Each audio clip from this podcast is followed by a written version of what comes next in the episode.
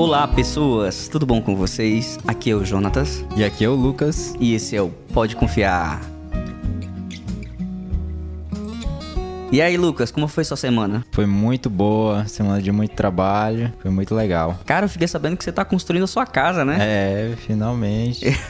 Falta quanto pra você terminar? A gente tá fazendo a parte da cobertura, depois vamos pro piso, parte de encanação e tal, elétrica. Puxa, cara, que legal. Eu fiquei sabendo que hoje temos uma convidada mais do que especial. Isso. Quem é essa convidada? É a Juliane Ramos. Juliane Ramos, se apresente para nós. Oi, oi, pessoal, tudo bem com vocês? Eu me chamo Juliane Ramos, sou a esposa do Lucas e hoje a gente tá aqui para compartilhar um pouquinho um tema bem legal. Qual seria esse tema, Julie? Então hoje a gente vai falar um pouco sobre vivendo na dependência de Deus. Vivendo na dependência de Deus. Essa palavra dependência é uma palavra bem peculiar. Como você nos define essa palavra? Se a gente for começar mesmo o conceito, a gente vai pro dicionário e vai ver que essa palavra tem significado de subordinação, de sujeição. Então a pessoa que ela é dependente, ela tem a necessidade de proteção. E tem até um termo que estava também no significado, que é o arrimo. Então é um lugar de apoio. Então a pessoa dependente, ela tem essa necessidade de proteção e de lugar de apoio. Essa palavra é uma palavra bem, bem forte, né? De- depender. Isso me remete muito à questão de quando a pessoa faz uma cirurgia e ela tem que passar por aquele período que precisa de um descanso total e para isso ela depende totalmente do acompanhante dela. Também tem a questão quando a pessoa vai para fazer uma faculdade, precisa dos pais, né? Geralmente o, o pai e a mãe ajudam e ela fica dependente deles financeiramente por um período até ela conseguir terminar a faculdade. Tem um sentido bem amplo, né? A palavra depender, ela tem vários sentidos, mas voltando no assunto de hospital que você estava falando, eu sou nutricionista também, hoje eu trabalho na área clínica em hospital, e isso é o que eu vejo bastante no meu dia a dia. Principalmente nesse período de Covid, pessoas que ficam lá internadas por dias tentando se recuperar da doença, muitas até não conseguem e que ficam totalmente dependentes realmente da equipe, dos médicos e principalmente de Deus, porque nessa hora não tem nem como a gente falar que a gente não depende da vontade de Deus. Ali é ele que vai dar a tua resposta final se você vai conseguir realmente sair, né, desse quadro ou não. Então, todos nós estamos debaixo dessa dependência divina, de certo modo. Isso é verdade. Como você acha que isso se aplica assim no reino de Deus? Então vamos lá. Analisando o contexto bíblico mesmo, né, desde o princípio da criação, o que a gente observa é que quando Deus criou o homem, ele já fez o homem como um ser totalmente dependente, né? Ele fez o jardim, fez a criação, criou o universo, criou o homem e ele criou um relacionamento com o homem. Então aí a gente já vê que existia desde o princípio esse interesse de Deus em, em que o homem fosse dependente dele, tanto material, fisicamente, que era o recurso que ele tinha ali, a alimentação, tudo que tinha no jardim, como emocionalmente e espiritualmente, porque o próprio Deus tinha um relacionamento com o homem. Então, a partir daí, a gente parte do ponto que existe essa dependência total de Deus e que ele nos fez, criou o homem para que fôssemos realmente totalmente dependentes dele em todos os sentidos, né? E desde o início a gente observa isso. Muitas pessoas crescem com essa ideia de que não quero depender de ninguém. O adolescente, quando ele sai da infância pra adolescência, ele não quer depender de ninguém. É geralmente onde as pessoas arranjam o seu primeiro emprego. Elas falam: "Não, não quero depender dos meus pais. Se eu arranjar um emprego, vai ser por meu mérito. Se eu comprar o meu celular, vai ser por meu mérito." E você cresce com essa ideia de que tudo é por seu mérito. E como é que fica a questão da saúde? Se chega um momento, você consegue pagar um plano de saúde, obviamente, né, para ter uma qualidade de vida e até uma chance maior de conseguir um tratamento bem mais sofisticado. Entretanto, isso não é uma garantia de que você vai ser curado disso ou daquilo. Não é um seguro de vida, não é uma garantia de que você vai passar por uma doença e você vai conseguir vencer ela. A única garantia que temos é que nós vamos nascer, nós vamos viver e nós vamos morrer.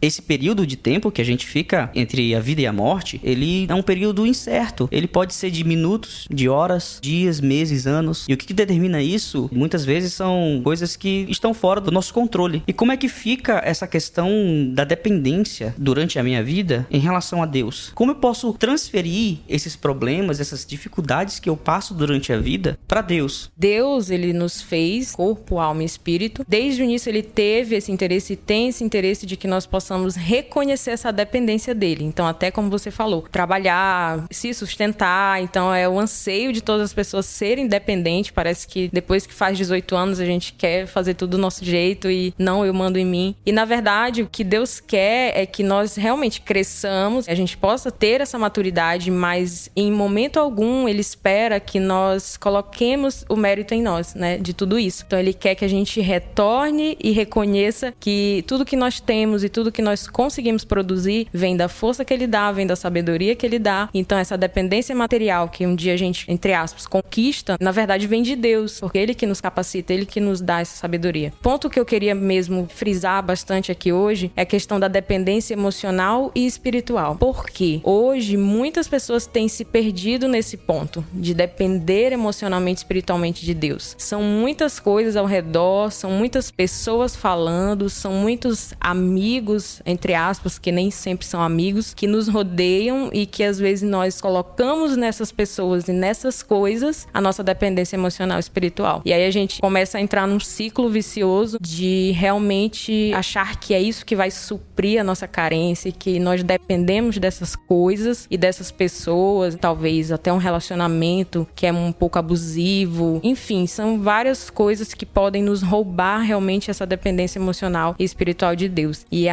aí que a gente precisa tomar bastante cuidado e ver como está a nossa dependência emocional e espiritual de Deus. Existe um ditado, na verdade, popular que fala assim: se você não aprende em casa, o mundo te ensina. Então, se você não busca o aprendizado aonde deve ser sua casa, no caso, o corpo de Cristo, você vai aprender em qualquer outro lugar. E acaba que essa questão também da criação e a forma como que o caráter foi moldado né, ao longo da vida e como a pessoa escolheu viver também, acaba às vezes afetando a forma como ela caminha com Deus, né? Por exemplo, por vezes, pessoas que caminham com Deus acabam se vendo como uma criança que briga pelo controle da televisão. Então, eu quero controle, é o meu jeito, é a minha força. Quem tem que estar com o controle na mão é Deus. Então, acaba sendo uma pessoa que ela deseja depender dela mesma e não de Deus. Deve ter um caráter formado, né? Como você falou, eu vou pagar minhas contas, eu não dependo do meu pai nem da minha mãe. Essas questões de paternidade às vezes são levadas para dentro do reino se elas não são curadas, né? E eu vejo assim que colocarem essa dependência nas coisas, nas pessoas, né, emocional e espiritual, acaba que vai ser frustrado, porque as pessoas, elas erram, né? Elas são imperfeitas e as coisas também quebram, as coisas falham, nos decepcionam. Então, quando a gente deposita toda a nossa confiança e dependência emocional nas coisas e nas pessoas, a gente está fazendo da forma errada e a gente vai se frustrar com toda certeza e isso pode nos paralisar. E esse é um ponto bem complicado. Isso é um perigo muito grande e foi algo que eu aprendi da maneira mais dura possível. Eu entrei em um relacionamento pensando que aquela pessoa era a pessoa certa, a pessoa ideal, e o que eu fiz foi um erro. Olhar para essa pessoa e depositar toda a minha confiança nessa pessoa ao ponto de endeusar essa pessoa. E esse é o problema. A culpa não é dela, a culpa é minha de colocar aquela pessoa em um pódio na qual ela não pertence que é o lugar de Deus, colocar essa pessoa no lugar errado. E quando você faz isso, você acaba se decepcionando. E aí você se vira contra Deus e fala: Ah, Senhor, eu fiz tudo certo, mas aí deu errado no meu relacionamento aqui. Então quer dizer que o amor não existe, Deus não existe, e aí você joga a culpa em Deus e vai fazer merda. É, realmente, como você falou, né? Coloca tudo naquela pessoa, cria todas as expectativas possíveis na pessoa e acaba que é, a pessoa tem defeitos, é igual a outra, e aí você se frustra e acaba paralisando, prejudicando a sua vida. E a única pessoa que é capaz de nos suprir realmente todo, né, o nosso ser, que a gente possa confiar emocionalmente, espiritualmente é Jesus. Então não existe outra pessoa. Então ele é o primeiro, ele é o centro. Então a partir do momento que eu coloco outra pessoa nesse lugar, eu vou ter problema, eu vou ter dificuldade em alguma área da minha vida.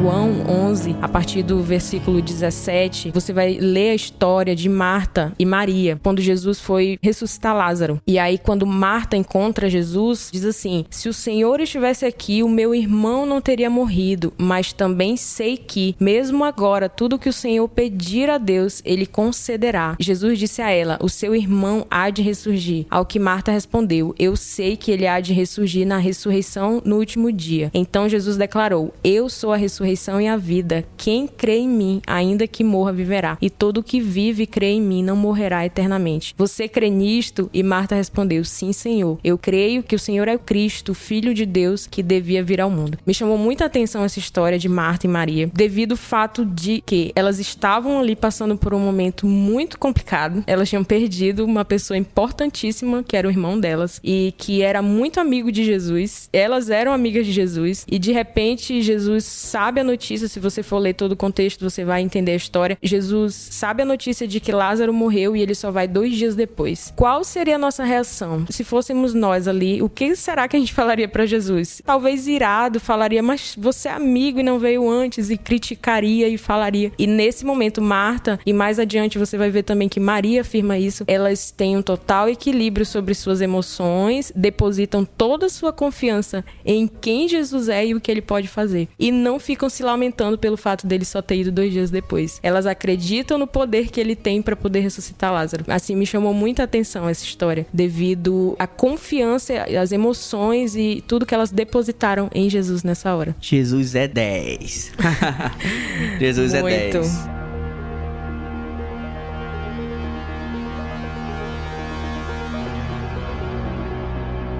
Então, Julie, Jesus sendo o nosso maior exemplo de como ser discípulo e de como ser filho de Deus, você poderia falar um pouco mais a respeito da dependência de Jesus? Você teria algum texto assim para comentar a respeito? Sim, tem, na verdade tem vários textos, né? No Novo Testamento a gente vai encontrar vários momentos em que Jesus se retirava para falar com o Pai, em que ele usava a palavra para realmente ali falar algo ou se defender. Então Jesus a todo momento dependia de Deus, né? Em toda a sua trajetória ele deixou isso bem claro que a dependência dele estava em Deus. Então, até os discípulos, né, eles dependiam também unicamente e exclusivamente de Deus. Pegaram esse exemplo de Jesus. E o texto que a gente pode estar tá citando para embasar isso bem forte é Mateus 6, 26, quando Jesus vai no Getsemane orar, sabendo já o que aconteceria com ele. Naquele momento, fala que a alma de Jesus estava angustiada e triste. Isso está lá em Mateus 6. Ainda assim, mesmo triste, mesmo angustiado, abatido, ele não desistiu. Ele orou e falou: Pai,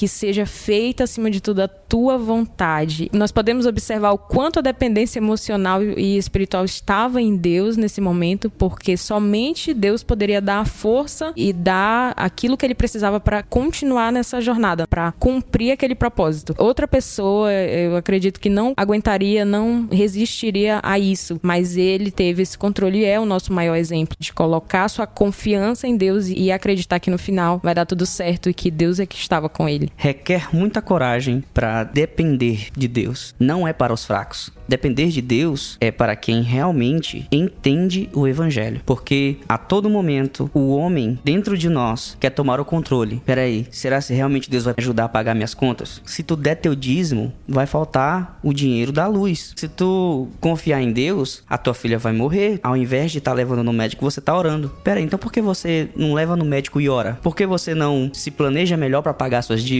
Depender de Deus não significa ser desleixado. Peraí, então já que eu dependo de Deus, eu não vou fazer mais nada, não vou mais trabalhar, não vou mais cuidar da minha saúde, eu não vou mais ir atrás dos meus afazeres, ser uma pessoa responsável. Não. Depender de Deus é, ainda que a tempestade venha, eu sei que eu vou estar protegido. Ainda que eu não tenha dinheiro, eu sei que Deus vai me prover. Ainda que a doença venha, Deus estará comigo. Porque Deus vai ser o meu arrimo, o meu lugar de apoio. Então, independente da situação, voltando até para o lado emocional, independente da ferida que foi causada em mim, eu sei que Deus está comigo e que Ele pode me curar, Ele pode me tirar de qualquer circunstância. Voltando até também no ponto de que eu falei sobre depositar nas pessoas expectativas e confiança e tudo. Não é que a gente deixe de depositar, nós precisamos uns dos outros. A gente precisa confiar um no outro, mas a gente precisa ter um ponto de equilíbrio e essa confiança no outro não pode ser maior do que a minha confiança confiança e dependência de Deus. Então Deus tem que estar no primeiro lugar. Eu preciso sim confiar no meu cônjuge, confiar nos meus amigos, na minha família da igreja, em todos que estão à minha volta mais próximos. Eu preciso confiar. Precisa existir esse relacionamento de confiança, em algum ponto dependência também. Mas a minha maior confiança e dependência tem que estar sempre em Deus, para que se eu me frustrar aqui no meu relacionamento,